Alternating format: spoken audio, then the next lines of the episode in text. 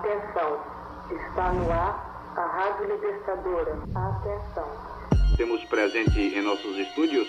Atenção. Atenção. Carlos Marighella. Carlos Marighella. Esta mensagem é para os operários de São Paulo, da Guanabara, Minas Gerais, Bahia, Pernambuco. No dia 15 de agosto de 1969, a Aliança Nacional Libertadora, liderada por Carlos Marighella, invadia a Rádio Nacional Paulista para emitir um manifesto a todos os trabalhadores e trabalhadoras do Brasil. Em meio à repressão militar da época, lutar era a única opção para se manter vivo e livre. Era esse dever que Marighella nos convocava. É esse dever que, em tempos de autoritarismo e desinformação, a nova Rádio Libertadora te convida para lutar e resistir. O desejo de todo revolucionário é fazer a revolução. Por mais que você morra, irmão, pra sua guerra vão nem se lixar. Esse é o X da questão, já viu ele chorar pela cor do orixá? E os camburão que são. No início do século XIX, durante a epidemia de cólera na Europa, Mary Shelley escreveu o clássico Frankenstein, ou O Prometeu Moderno. Um fato interessante sobre essa obra é que Frankenstein não é a criatura monstruosa e desajeitada que atravessou os séculos. Victor Frankenstein é, na verdade, o nome do criador. Essa extensão do nome do criador para a criatura também acontece aqui e agora, no Brasil do século XXI. O nosso monstro também é construído com pedaços de gente morta.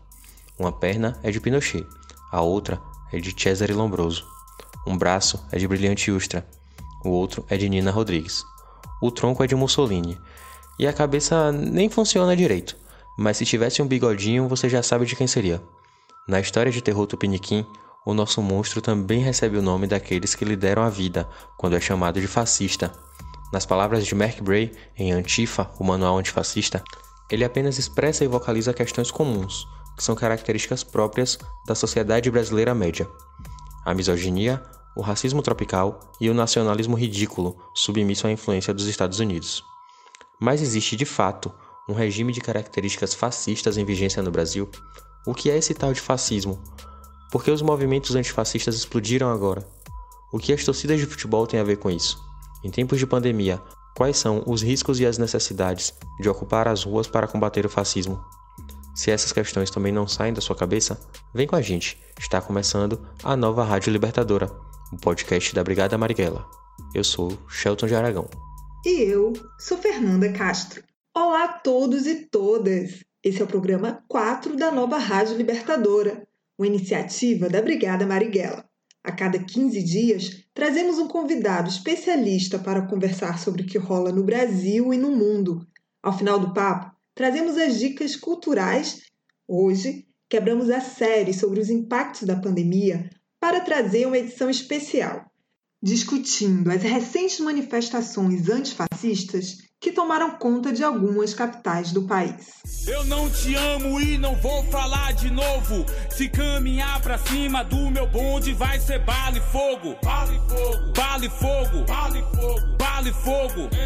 Se caminhar pra cima, vai ser bala e fogo. E hoje vamos falar com Benedito Libório, ele é professor do Departamento de Educação Física da Universidade Federal de Sergipe, diretor do ANDE, Sindicato Nacional, vinculado à unidade classista, ao Partido Comunista Brasileiro, PCB, e é também mestre de capoeira do grupo Batuquejê, com título cedido pelo mestre Zé Dário em Santo Amaro da Purificação, e estudioso do combate físico enquanto fenômeno humano. Bem-vindo, Bené! E aí, Nanda, e aí, Shelton? Prazer imenso estar aqui. Muito lisonjeado de participar desse programa, dessa atividade que é a Rádio Libertadora. E estou à disposição aí para esclarecer qualquer questão em relação e aprender também ao tema que a gente vai abordar. Grande Bené, seja muito bem-vindo. Um prazer ter você aqui com a gente. E Bené, a gente vai começar conceituando, certo? A gente quer entender, a partir da sua perspectiva de estudo, de formação, de militância, como é que pode ser explicado o fenômeno do fascismo? Bem, é, eu acredito que é importante que se diga, até por conta das minhas relações políticas partidárias, está explicitado que eu trabalho com materialismo histórico dialético e E nesse sentido, compreender a história é fundamental, né? E assim, o fenômeno do fascismo não é um fenômeno que acontece espontaneamente à toa. Ele exatamente acontece em momentos de agudização e de crise do capital, né? Nesse caso aqui no Brasil, ele tem características muito próprias e é preciso a gente entender esse movimento com essa particularidade específica. É bom que se entenda isso. Tem um historiador chamado Thompson que ele diz que tem a, questão da peculiaridade, né? E o fascismo no Brasil tem todos os elementos para se dizer um fascismo de vanguarda moderna. Né? A mão de tecnologias para, inclusive, distorcer o passado e criar essa, essas falsas histórias que são chamadas hoje de fake news. E assim é, a relação que é instituída com os dez pilares segundo Jason Stanley caracteriza o, o fascismo o Brasil está na vanguarda em quase todos eles né? E se vocês acharem que é prudente a gente pode é, desenvolver esses elementos para a gente entender o que seria o fascismo né eu acho que você pode desenvolver sim Bené fala um pouquinho aí para gente Tá, o Jason Stanley, ele diz que existem 10 passos, mas eu vou me concentrar nos passos mais, digamos assim, característicos de, de que mantém o fascismo ainda muito pungente aqui. A primeira coisa é porque a gente precisa entender a sociedade que a gente vive, né? Outro dia estavam me perguntando: ah, Bené, isso é fascismo, não é fascismo? A, a caracterização do Estado brasileiro, de certa forma, para a periferia, ela sempre se comportou como Estado fascista é, é, um, é uma explicação um pouco difícil de ser, ser sintonizada, mas a forma como o Estado se apresenta para as populações menos favorecidas da sociedade é sempre na perspectiva de oprimi-las ao máximo, né? É, isso não precisa você ir longe, basta você frequentar a sua cidade e pode ver que dentro dos bairros mais afastados e mais humildes, a polícia tem um tratamento com a população que é diferente do que dos bairros de elite, os bairros favorecidos. Né? Mas, enfim, a primeira coisa que o fascismo faz é, é, é construir uma perspectiva histórica muito própria, distorcendo o passado e criar uma ideia de passado glorioso, um passado fantástico e fabuloso. No caso do Brasil, acho que quem conversa com os bolsonaristas percebe que a questão de 1964 é o espaço onde eles encontram aquilo que eles idealizaram como o momento mais pungente da, da pátria brasileira, né? O que há uma série de elementos históricos que apontam o contrário.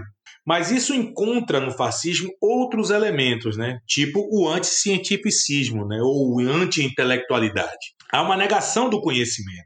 O que vale é o conhecimento tratado por aqueles que eles acreditam que sejam os inteligentes. No caso é, do Brasil, Olavo de Carvalho, entre tantos outros pensadores que vêm é, desconstruindo o conhecimento é, científico, tal como ele se apresenta na sua forma mais avançada pela humanidade, mas construindo conceitos próprios, inclusive sem comprovação de absolutamente nada do que é dito. E o mais importante deles, na minha opinião, desses fatores é o fator da propaganda. Todo fascista investe altamente em propaganda. É, basta ver agora o remanejamento da verba que era para o Bolsa Família indo para propaganda do Brasil, do Estado brasileiro.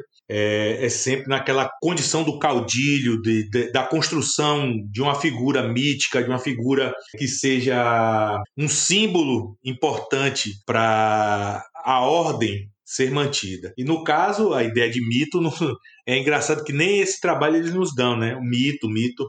Porque se a gente for olhar a história de Bolsonaro, foi um, um militar mal sucedido e que ganhou vida pública quando foi vereador no Rio de Janeiro e posteriormente deputado e foi galgando os passos e passou mais de 30 anos na vida pública e só fez três projetos, o que representa, na minha leitura, que ele foi um verdadeiro parasita da, do Estado brasileiro. Né? Então, eu não vejo nenhum sentido na construção da ideia de mito a partir desse sujeito. E a propaganda está aí.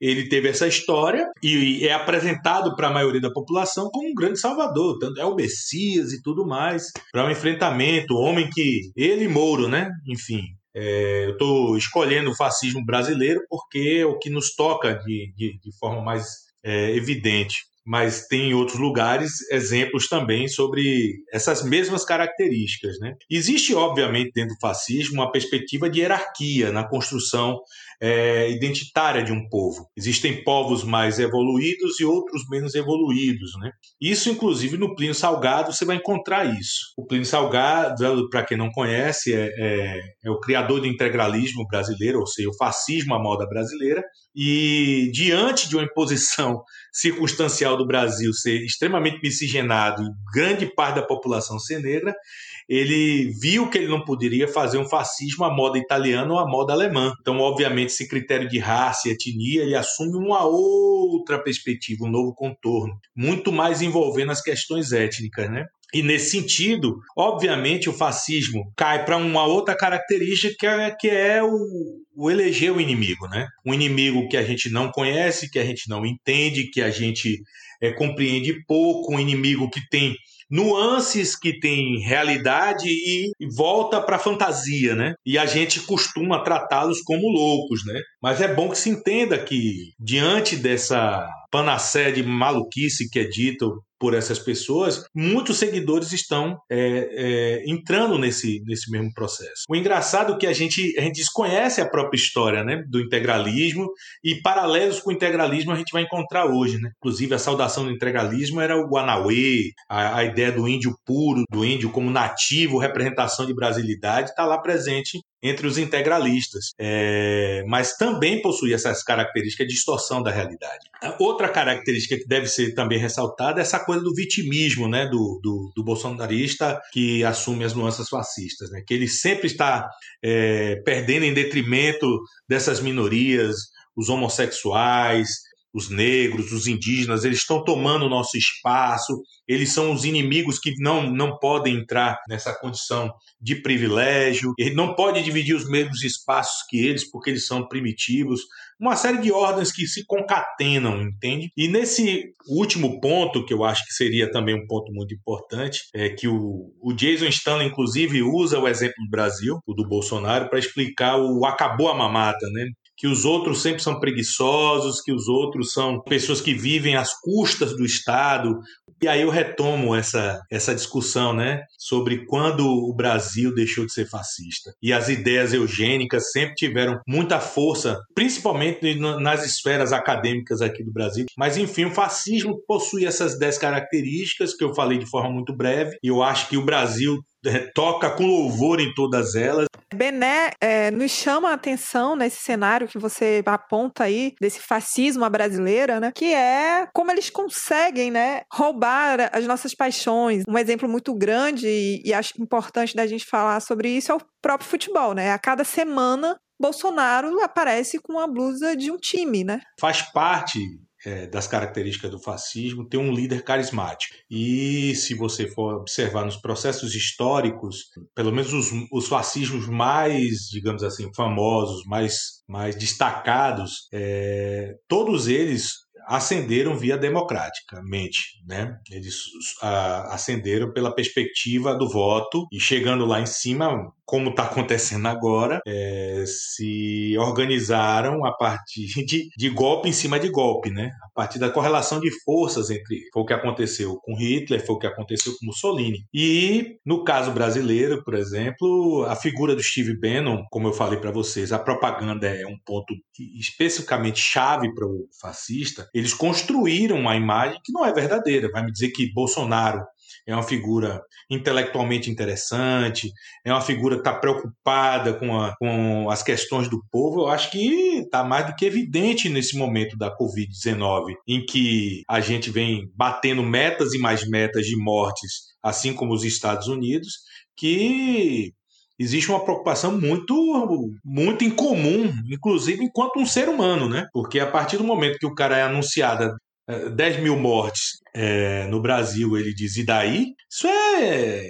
um absurdo, inclusive andando de jet ski, andando de cavalo e as pessoas aplaudindo, isso demonstra claramente que é, é uma outra perspectiva de humanização. Mas enfim, é, o Steve Bannon é uma figura-chave nesse processo para a gente entender a ascensão desses dois movimentos. Esses movimentos eles capitaneam as insatisfações geradas pela própria condição socioeconômica que a gente vive. O capitalismo vive uma crise aguda que não saiu ainda, desde 2008, pelo menos explicitamente 2008, foi um negócio muito sério, e isso vem se alastrando e vem se ampliando, e obviamente eles vão buscando saídas nas formas de Estado para conseguir o apoio necessário para se reerguer. Né? Então, nesse sentido, retirar o dinheiro do que seria destinado para as estruturas assistenciais, digamos, de mediação de conflito, ou seja, as obras sociais como Bolsa Família, auxílio moradia, escola pública, tudo isso é repensado a partir das demandas da, das indústrias, né, da, da produção econômica que existe. Né? Fala indústria, mas necessariamente não seria ela. Né? Pode ser uma série de outros intentos, inclusive. Mas a desregulação do trabalho e uma série de outras coisas nesse sentido.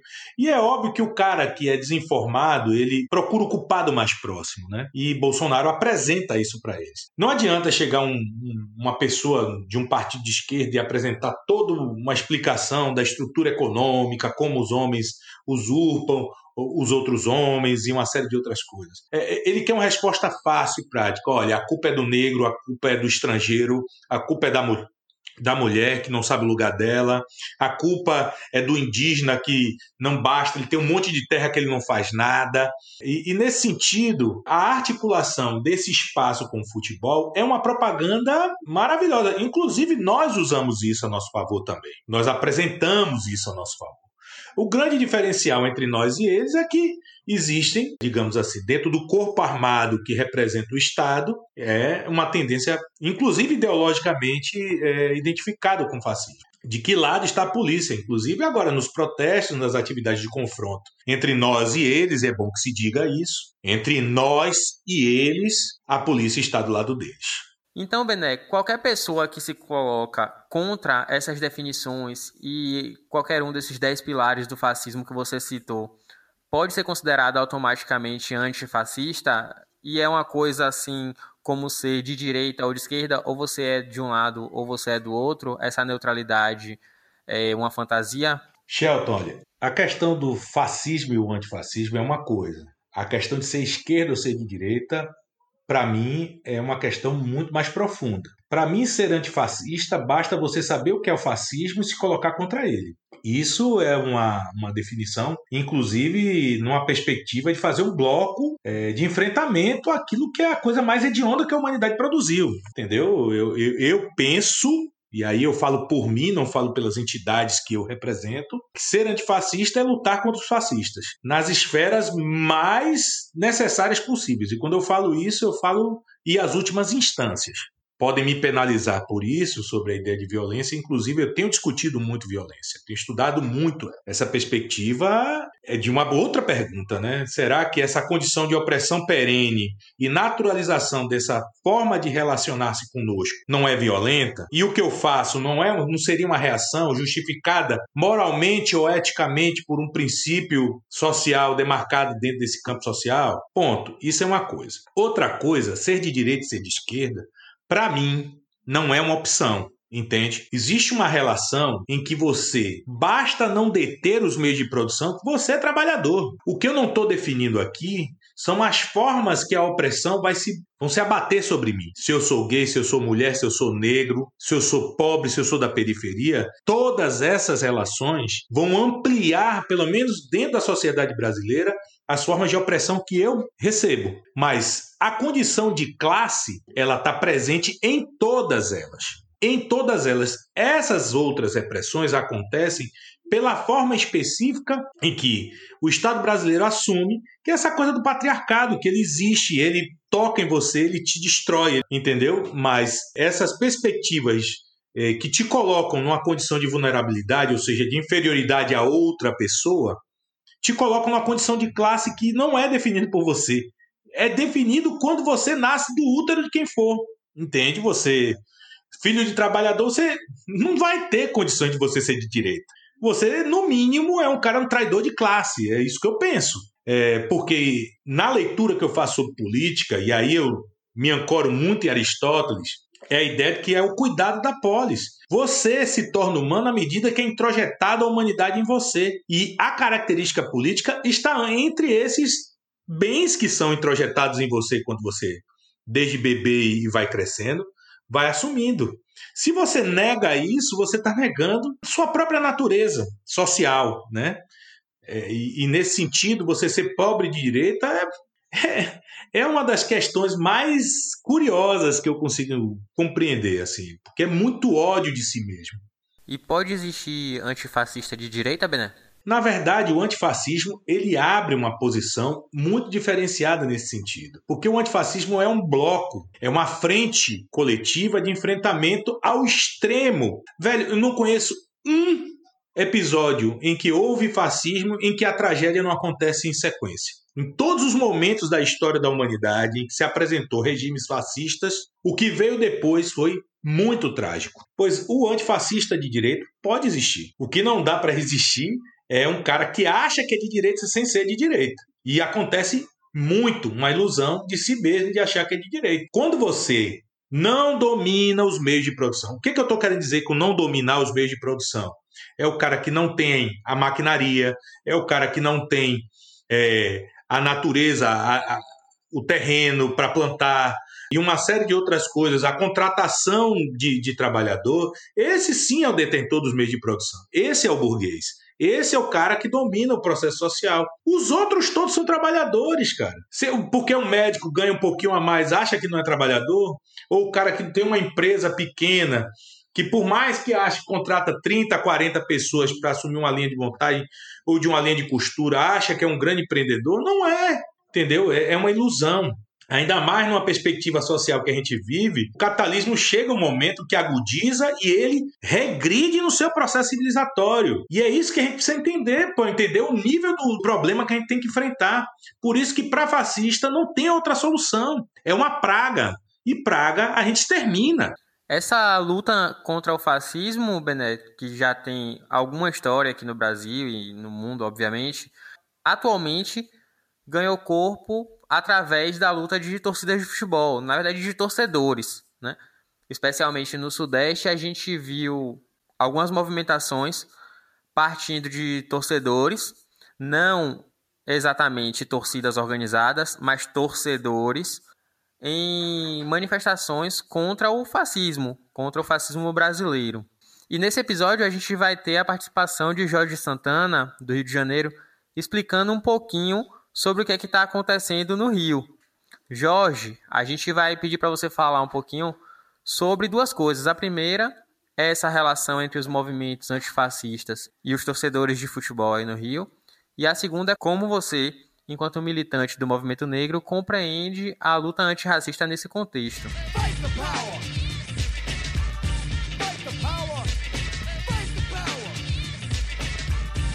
Sou o Jorge, sou professor é, de história, sou daqui do Rio de Janeiro e milito no, né, no movimento antifascista e, e também no movimento negro. Então, no domingo passado, nós tivemos em Copacabana o ato do, em defesa do, do Bolsonaro, né, o ato fascista, e teve o ato também dos torcedores é, flamenguistas é, seguindo todas as, as normas de isolamento, uso de máscara e distância. E mesmo assim eles foram é, reprimidos e pela polícia militar.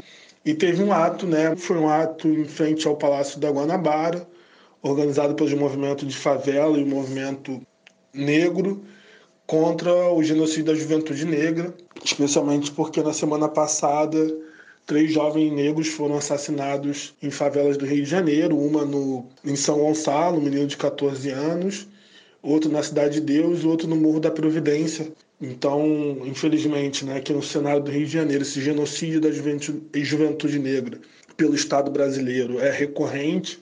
Então, esse ato foi bem maior e também no final também recebeu uma repressão da polícia militar e um jovem negro é, poeta é, teve um fuzil apontado por um policial para ele e ele foi preso também. Enfim, e, e, acho que esses atos vêm num, num crescimento né, da luta é, antifascista, especialmente também é, vem no embalo da conjuntura internacional dos atos contra o genocídio é, da juventude negra lá nos Estados Unidos da América. E a importância da, das torcidas é, é gigante, né? Em São Paulo foi muito bonito ver as quatro grandes torcidas fazendo um ato lá também na Avenida Paulista contra é, a violência policial contra a população negra e também em defesa da democracia. Valeu, Jorge, por ações importantes. É, aí a gente vê toda essa movimentação em vários lugares do Brasil. Isso aí, muito obrigado, Jorge. É, vale lembrar que Jorge Santana foi indicado pelo amigo Gustavo Areas do podcast Guanabara Connection. Valeu, Gustavo. Esse é mais um podcast que compõe a podosfera antifascista.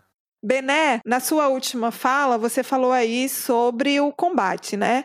E a gente compreende o fascismo e o antifascismo como ideias em combate. E esse combate acaba se tornando também físico. Como você avalia a participação de torcedores nesses conflitos? A gente pode falar num tipo de visão estratégica sobre esses grupos? Como você avalia isso?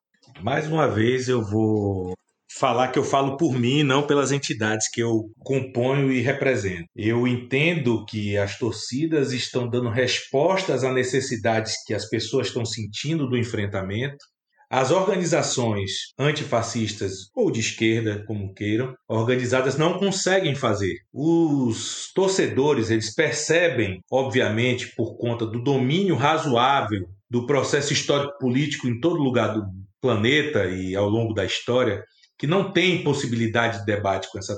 Eu acho que qualquer pessoa que tem um familiar que diz que votou no capitão, que é bolsonarista e tudo mais, percebe que existe uma inviabilidade do debate, porque o processo é tão bem blindado que a gente não consegue acessar ele. Porque se ele escuta de você uma série de dados que são elementos científicos, ele vem com o discurso da anti-intelectualidade. Se você vem com uma série de elementos do ponto de vista das informações, ele vem com as propagandas falsas apontando que isso não, não, não é verdade a partir daqueles robôs que emitem uma série de fake news. O combate é o que nos resta, mas o combate se dá em uma diversa processos históricos. Né? É, nós da educação física, nós temos uma dificuldade muito grande de debater, porque o senso comum nos empurra para uma perspectiva platônica de que se compreende o homem. Né? E nesse sentido dificulta entender o conceito de praxis, que é importante para a gente. As ideias, elas não existem. Elas só vão existir à medida que você as concretiza em, na materialidade a partir das mediações corporais. O falar, o ouvir, uma série de outros intentos, são todos eles é a combinação das relações entre nervos, músculos e cérebro, né? E nesse sentido é importante entender que o princípio do combate se dá fisicamente no começo e termina nele. O processo civilizatório, à medida que ele avança, ele vai encontrando outras formas de como o combate se dá. Quando eu falo que existem sociedades que são cindidas na relação de dominação e dominados, é, é, óbvio que os dominados e os dominadores vão criar recursos para que suas necessidades sejam ampliadas, já que as necessidades de um e de outro entram em processos antagônicos, em conflito. E nesse sentido, não tem como, digamos assim, amenizar um processo evidência de combate. Que o combate se caracteriza por isso, pelo agonismo, pelo processo de sublimação ou de morte de um sobre o outro.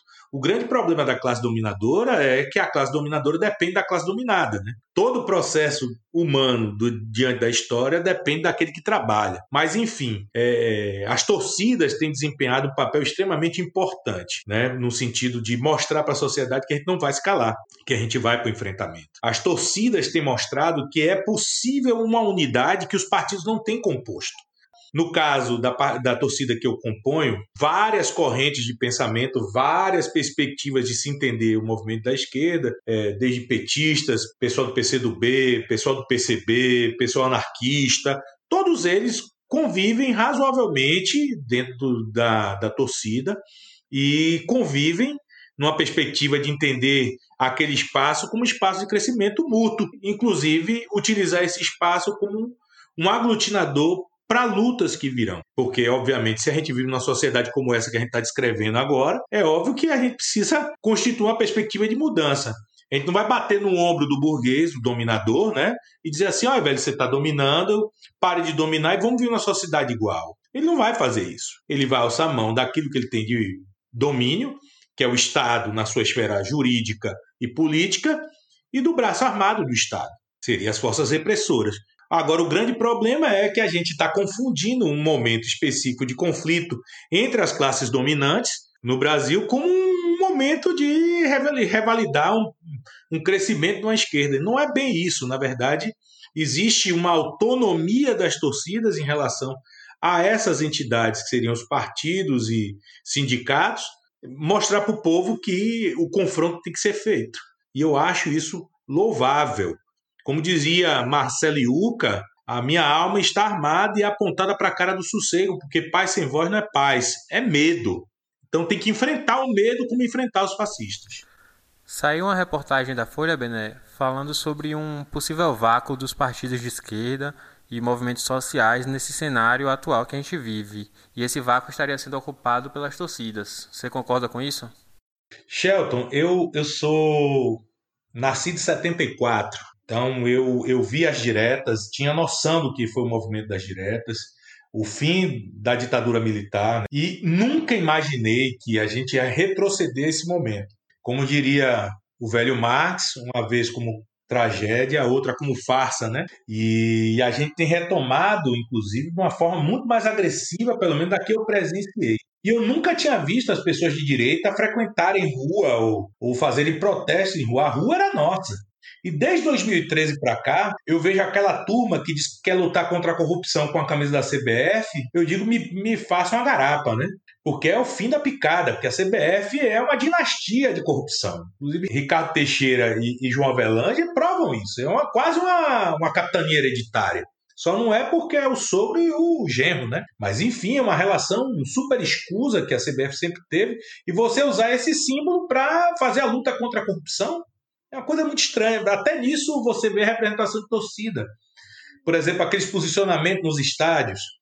Você construir estádio na Copa com ingressos que vão para as pessoas que nunca frequentaram estádio na vida e as pessoas estranhavam isso, porque é uma questão de classe ali. É uma questão de exposição, uma questão de uma série de outras ordens que a gente compreende enquanto movimentos que vão apresentando, entendeu? Sintomas de uma sociedade que vai culminar nisso que virou a eleição do Bolsonaro. E assim, o que eu entendo diante do que está posto aí é que muita coisa pior virá. E eu tenho muito temor a isso. Por isso eu tenho muita esperança naquilo que foi anunciado por Jorge enquanto os posicionamentos das torcidas, que é uma politização, né? Tudo bem, o cara pode até saber que não é de esquerda e achar que é de direita, mas à medida que ele se politiza, ele vê que avança nesse sentido de que ele estava enganado, né? E outra coisa, não existe vácuo em política. Se você não ocupa a rua, a direita ocupou. Bené, é muito bom a gente falar sobre essa questão das torcidas e do futebol e, inclusive, para a gente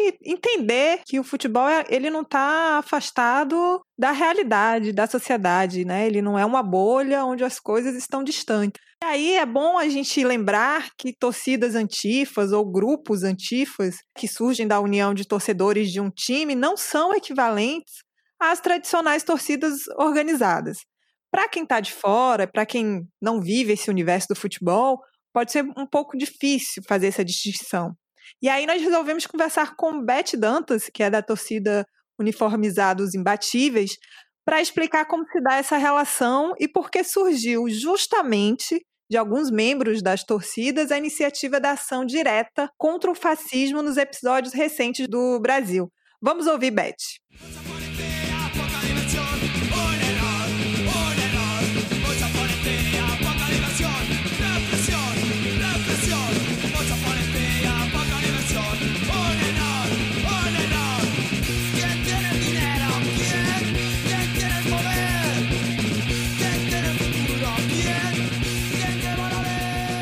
Olá, galera. Eu me chamo Beth Dantas. Estou é, aqui para falar hoje sobre o porquê fui às ruas no último domingo, juntamente com outros companheiros. De antemão, gostaria de agradecer ao convite feito pela Brigada Marighella, né, pela oportunidade de estar aqui na Nova Rádio Libertadora. Então, eu sou integrante da Torcida dos Imbatíveis, mas preciso deixar claro que não falo em nome da torcida, assim como é, o nosso comparecimento ao ato não foi uma convocação dos imbatíveis. Na verdade, falo enquanto cidadã que tem se preocupado com o avanço do, do autoritarismo, do fascismo no nosso país. São inúmeros os sinais as pessoas, pessoas agredindo profissionais de saúde que estão na linha de frente do combate à Covid, é, rituais nazistas, a convocação à população a se armar, a reprodução do racismo de maneira extremamente explícita, sobretudo quando vemos o presidente da Fundação Palmares é, chamando o movimento negro de escória, a vinculação do presidente às milícias, o que é algo extremamente absurdo, e a sua tentativa de silenciar a Polícia Federal. Enfim, são inúmeros os sinais de que vivemos um momento atípico em um contexto extremamente desfavorável, né, que é de uma pandemia, da maior crise sanitária, política e econômica que o país vivencia desde a Segunda Guerra Mundial, o país e o mundo. Então, foi isso que nos motivou a ir às ruas, enquanto cidadãos e cidadãs, e não meramente enquanto integrantes de torcida organizada.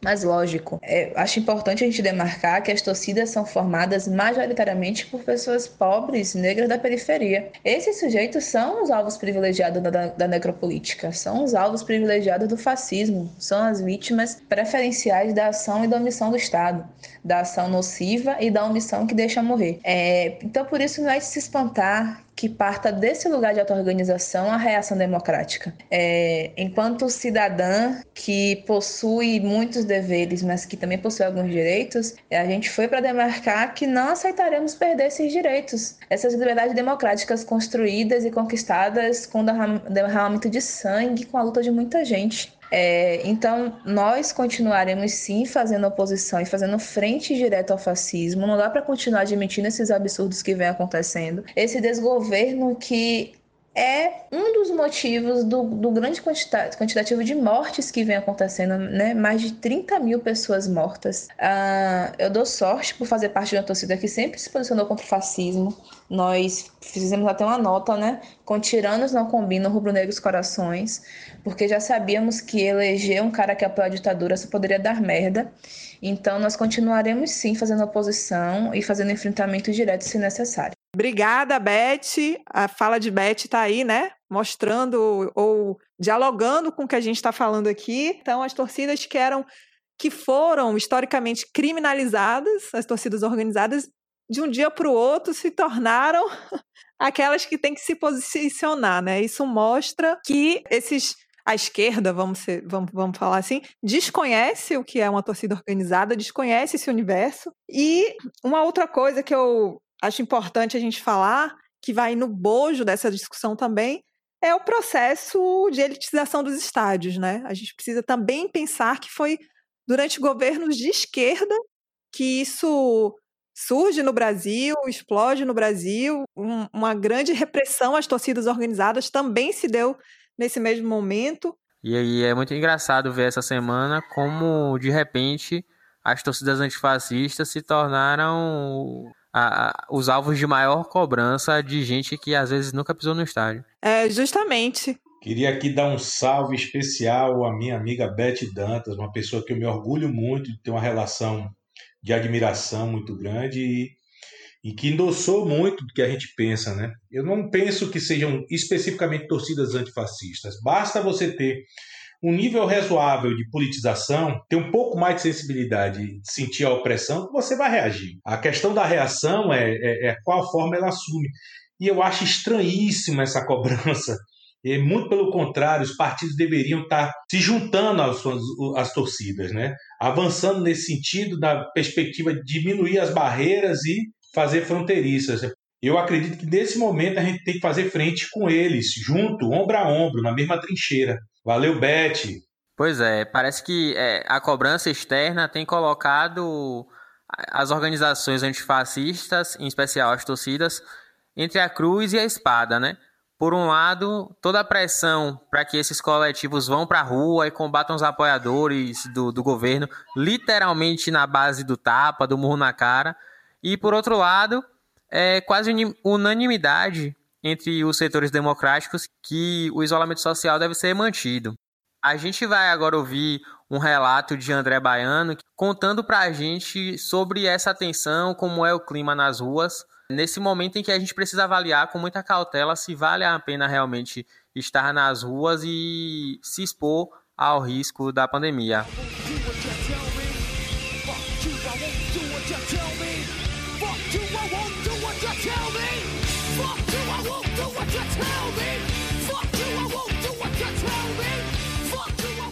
Salve, salve galera, Gabriela Marighella, ouvintes também aí da Nova Rádio Libertadora. Estou falando aqui de São Paulo, um dos territórios mais polarizados aqui no Brasil, né, onde essa disputa está muito colocada né, entre os fascistas declarados e os defensores da democracia, antifascistas, progressistas em geral. Também aqui em São Paulo, importante falar que é um dos estados né, mais afetados pela pandemia. É, não se sabe se chegou ao pico aqui. E ao mesmo tempo, você tem uma reabertura é, gradual por parte do governo do estado. Sobre os atos desse domingo, dia 7, tem um pouco de consequência dos atos do dia 31 é, na região da Paulista, onde tiveram duas manifestações, uma favorável ao presidente Bolsonaro, um ato onde você tem ali uma gama de células fascistas,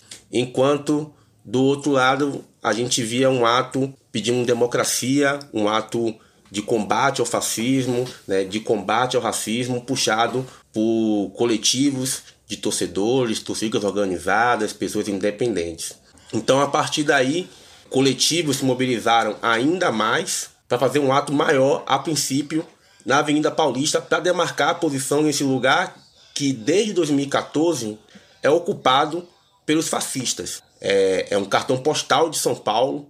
Você passar na Paulista domingo e ver pessoas pedindo volta dos militares, volta de uma ditadura em frente à Fiesp. Então, o ato ele já seria grande por consequência da repressão. Só que alguns elementos foram entrando nessa conjuntura e amplificou ainda mais. Primeiro, no começo da semana, uma lista é divulgada onde expõe uma série de pessoas taxadas de antifascistas, anarquistas e que deveria ser combatida por essas células. É, tem participação de parlamentar, inclusive, então isso aflorou ainda mais os ânimos. Né?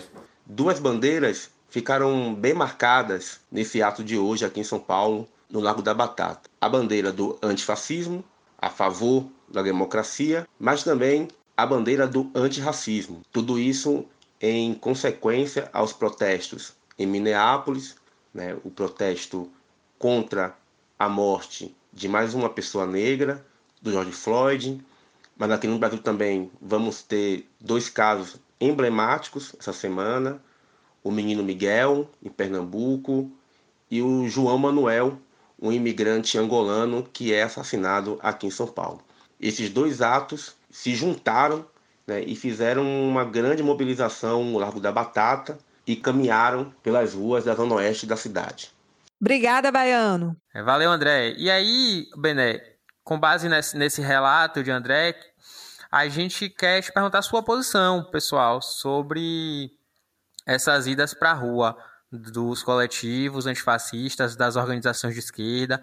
Como é que você avalia tá essa aí, situação? É uma situação bem complexa, né? O problema é que a gente não tem muita saída, ou morre de um jeito ou morre de outro, né? Porque para quem nasce na condição de oprimido, ou é lutar e a outra opção é lutar, não é? E na minha leitura, as formas de luta estabelecendo táticas e estratégias são extremamente importantes.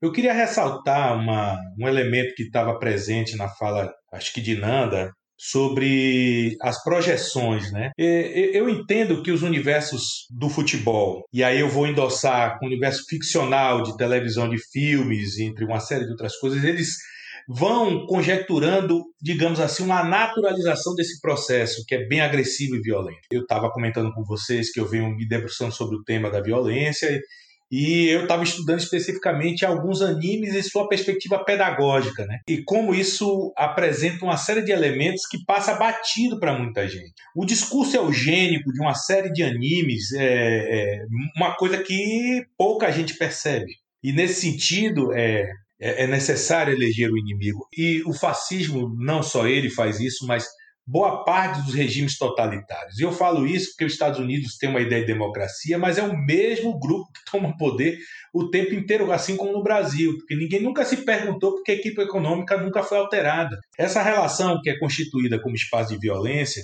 vai preparando as pessoas psicologicamente para definir o inimigo. Estava vendo Black Mirror, eu estava vendo é, um, um, anime especial, é, High School of Dead. E atualmente o tema do zumbi é um tema muito recorrente. Né? Observe como o zumbi se comporta e observe como o morador de rua se apresenta. Essa lógica que é apresentada desses filmes é, é digamos assim, é uma permissividade para que você possa utilizar essas pessoas como uma ideia de subgente e que te possibilita expressar qualquer tipo de reação contra ela, que você não será punido, vai ter uma sensação de impunidade plena a você.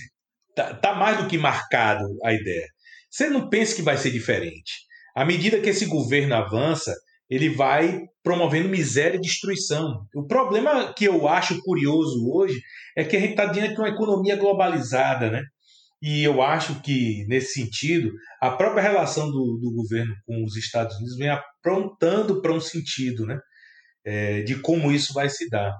E é óbvio que, à medida que as torcidas constroem, assim como vocês estão construindo, espaços como esse, as torcidas vão se politizando e vão tomando consciência do que está acontecendo, à medida que cada um vai dando seu elemento de compreensão do mundo, que vai observando essas nuances, que vai observando esses discursos essas práticas, essas atitudes que são, obviamente, coniventes com esse governo, a gente tem que reagir. E, e as torcidas vêm assumindo protagonismo nisso. Por isso é que eu entendo que a prática antifascista é uma prática violenta, sim, de reação, sim, mas numa perspectiva de unidade entre aqueles que pensam numa perspectiva humana um pouquinho melhor do que essa que está sendo apresentada pelo governo que tem dirigido esse país. Massa, Bené. Shelton, mais alguma coisa? Não, estou contemplado. tá bem. Bené, a gente quer muito agradecer sua participação num debate que é extremamente importante, que está aí posto, um debate também difícil, mas que é necessário para a gente é, superar essa realidade que, como você bem disse, é de morte, né? Porque é, o trabalhador, o pobre, o negro, a mulher, o gay, o indígena, estão todos colocados nesse lugar de morte. Podemos ver no Rio de Janeiro, por exemplo, a cada semana os números de morte de adolescentes negros. Então, a gente está numa situação muito complicada, mas que é necessária essa luta e também é importante a gente reforçar que a luta se dá com organização, com tática, né? ela não é do dia para a noite, ela é cotidiana também. Então, eu acho que você deixou muitas pistas e muitos elementos importantes para a gente refletir sobre isso. Muito, muito obrigada. Pois é, existem várias estratégias de luta, né, Nanda? Como a gente explicitou na, na nossa nota Justamente. de posicionamento oficial. É, e essas estratégias têm que ser respeitadas, têm que ser elaboradas, têm que ser coerentes com o discurso que as precede, né? Não dá para simplesmente ser, ser, pautado de fora para dentro. Então é momento de, de cautela mesmo. E Bené deixou muito claro o, os motivos teóricos, né, pra, até para a gente adotar essa posição. É realmente estratégia e existe lastro teórico. E eu só queria complementar que é isso, uma questão que é muito importante, que é o lugar do futebol na sociedade e a importância da gente estar nas arquibancadas, porque Muitas pessoas são formadas nas, nas arquibancadas, em torcidas organizadas, e essas pessoas têm uma realidade muito dura e muito cruel. É, a gente viu circular aí, eu li essa semana, conheço pessoas de torcida organizadas, e a realidade delas é muito dura, elas apanham todo final de semana da polícia. Então a gente também precisa compreender toda a postura, tanto das antifas quanto das torcidas organizadas. É o que Beth traz, né? As torcidas acolhem um público bastante heterogêneo, mas é nas torcidas em que as pessoas mais marginalizadas e mais excluídas pelo governo e pela sociedade encontram ali alguma dignidade. Isso tem que ser levado em consideração. São essas pessoas que estão sendo mais atingidas pela pandemia, além de todos os outros problemas que já encontram desde que nascem, como o Bené trouxe. Então, Bené, a gente agradece muito pela sua participação. A gente vai deixar o microfone aberto aí para você fazer suas considerações finais, adicionar alguma coisa que você acha importante. Quando você quiser voltar para gravar com a gente, é só é, chegar. Não sei se eu havia dito em outro momento, mas eu sou um ouvinte da Rádio Libertadora, né? Então sou um fã de vocês, eu escuto todos os episódios, apesar de serem poucos ainda.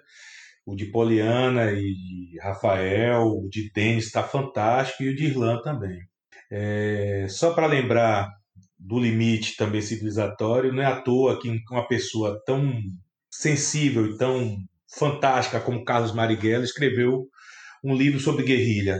É porque ele entendia que era necessário, inclusive prevendo tempos como esse que a gente está vivendo agora. E hoje eu queria fazer uma saudação especificamente para uma pessoa que foi muito influente, de forma muito indireta ainda. Eu conheci pessoalmente, conversei com ele, que foi o mestre Joel, um grande cantador, um grande capoeira, que é baiano, mas se radicalizou, radicou em São Paulo e teve uma morte por Covid agora que foi uma perda muito lastimável, né? E como Nanda bem sabe, a gente costuma se despedir desses grandes capoeiras que não teve, nesse caso, não teve nenhum enterro. E Joel foi um grande mestre de capoeira. E eu queria terminar com uma ladainha gravada num dos poucos LPs que ele fez. E eu queria terminar com a ladainha dele. A morena me pediu que eu deixasse de beber. É uma sina que eu tenho, só deixo quando morrer. Da vela faço navio, da tábua faço caixão. Só deixo quando morrer, capoeira enterrada nesse chão. Ha, ha. E viva meu Deus! E viva meu mestre, grande Joel. Estou muito triste por sua despedida, camarada. E de muitos outros também. E as respostas estão vindo das ruas. E as torcidas fizeram esse favor pra gente. Um salve às torcidas! Joel, presente! Joel, presente! Joel, presente. É isso aí. E agora, Nanda, a gente vai chamar o quadro Canto dos Ganhadores que vai ter mais uma super dica do amigo Zé Guerra.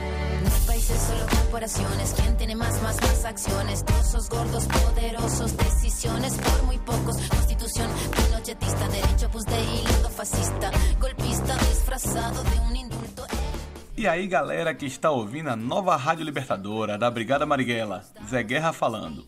A sugestão cultural acabou de chegar aqui em casa e eu gostaria de compartilhar com vocês. É a história em quadrinhos Marighella Livre, da editora Draco. O objetivo inicial era um gibi que contasse uma história, a história da prisão do jovem Carlos Marighella, militante do PCB, pelo Estado Novo em 1936.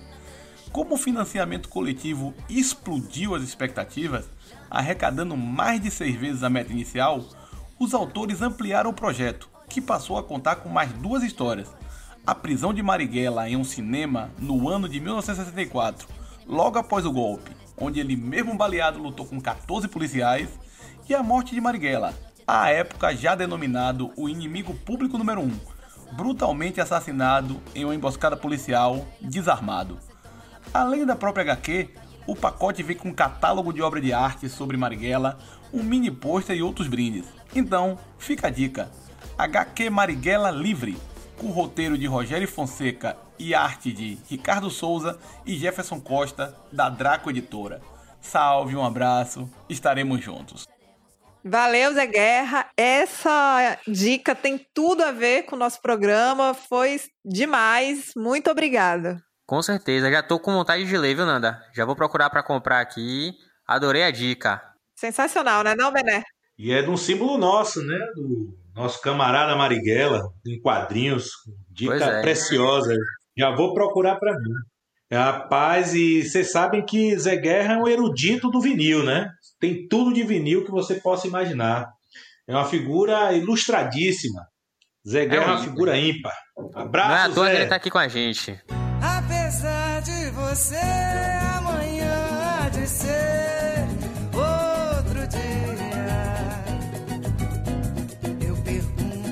você onde vai se esconder da enorme euforia. Hoje, abrimos um espacinho do nosso podcast para divulgar uma campanha de arrecadação para as atletas do time feminino de futebol do Esporte Clube Vitória. De forma vergonhosa, o nosso clube continua deixando as atletas desamparadas nesse momento tão difícil. Nossa companheira, Clara Dourado, está chegando na área para dar mais detalhes sobre a campanha. Chega mais, Clara! Salve aos ouvintes da Rádio Libertadora. Sou membro da Frente Vitória Popular, um grupo de conselheiros, sócios e torcedores do Esporte Clube Vitória, né, que busca a implementação da democracia, popularização, profissionalização. Saímos em defesa do Barradão e agora saímos em defesa do futebol feminino do nosso clube. É, a gente discorda frontalmente das ações da atual gestão no que se refere ao futebol feminino e por isso a gente lançou uma campanha em defesa dessas atletas, né, a quem carinhosamente chamamos de leoas, que elas estão sem receber salários e ajuda de custo já há algum tempo, embora a CBF tenha enviado verbas aos clubes com essa destinação específica. Ela está no site Benfeitoria, tem o nome de Eu Apoio as Leoas. Você também pode encontrar pelas redes sociais da Frente Vitória Popular, Facebook, Twitter, Instagram, arroba ECV Popular, ou pela hashtag Eu Apoio as Leoas. São camisas lindas, uma se refere ao grito de nego, uma tem uma ilustração do Barradão com a famosa frase dizendo que ele é mágico, e tem também é, uma terceira, que é o leão raiz, né, o nosso mascote. Dependendo do valor doado, você tem como escolher a sua recompensa, né? Que vai desde broches com essas estampas a essas camisas. Todo o valor arrecadado será revertido para os atletas do futebol feminino. A gente vai excluir apenas os custos da produção e da plataforma. E a gente pede que a torcida colabore né, com essa causa tão nobre, tão urgente, né, deixando claro, inclusive, que isso não exime o clube de pagar as atletas, de repassar o valor direcionado pela CBF, até porque a gente acredita que a nossa torcida é capaz de coisas grandiosas e a gente pode colaborar. E um grande abraço a todos, parabéns pelo podcast, que está maravilhoso. Saudações rubro-negras e antifascistas. Obrigada, Clara! Vocês ouviram, na introdução, a mixagem feita pelos Racionais MCs usando trechos da transmissão da Rádio Libertadora original. Escutaram também, durante o programa, as músicas Boa Esperança de Emicida, Vale Fogo de Vandal e Fight the Power de Public Enemy. Logo depois, as músicas Mucha Policia, Pouca Diversão de Escorbuto, Kill the Name de Rage Against the Machine e Choque de Ana Tiju.